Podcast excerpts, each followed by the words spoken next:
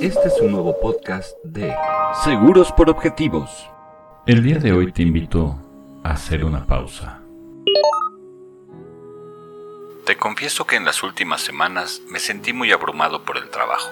Hice un alto en el camino y ordené mis actividades. Si en algún momento te has sentido así, acéptalo. Detente por un momento y analiza lo que está pasando. Ordénalo y haz un plan es un buen ejercicio que te permite retomar el camino. Además del ahorro, algo que no hacemos la mayoría es prever.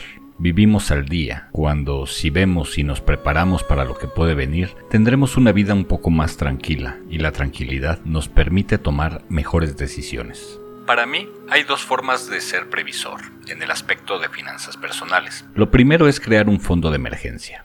Esto es, tener en cuenta de 3 a 6 meses de tus ingresos, específicamente para la emergencia. Como un segundo punto están los seguros. A través de los seguros, lo que hacemos es trasladar a la aseguradora el compromiso de pagar los gastos cuando se nos presente alguno de los riesgos a los que estamos expuestos. Estos pueden ser desde un accidente automovilístico, un terremoto, o incendio que afecte nuestra casa o una enfermedad, accidente o cualquier cosa que afecte nuestra salud, hasta la muerte, y dejar desprotegidos a nuestros seres queridos. Todos estos representan un gasto que en ocasiones puede afectar considerablemente la economía personal o familiar.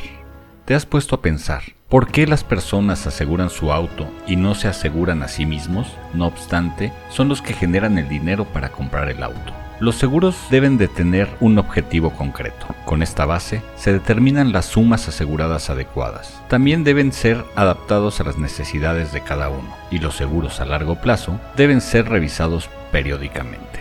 Recuerda, el ahorro y la previsión harán de tu vida financiera algo más llevadero. Hasta aquí el capítulo de hoy. Recuerda que en materia de seguros es mejor tenerlo y no usarlo que necesitarlo y no tenerlo. Hasta la próxima.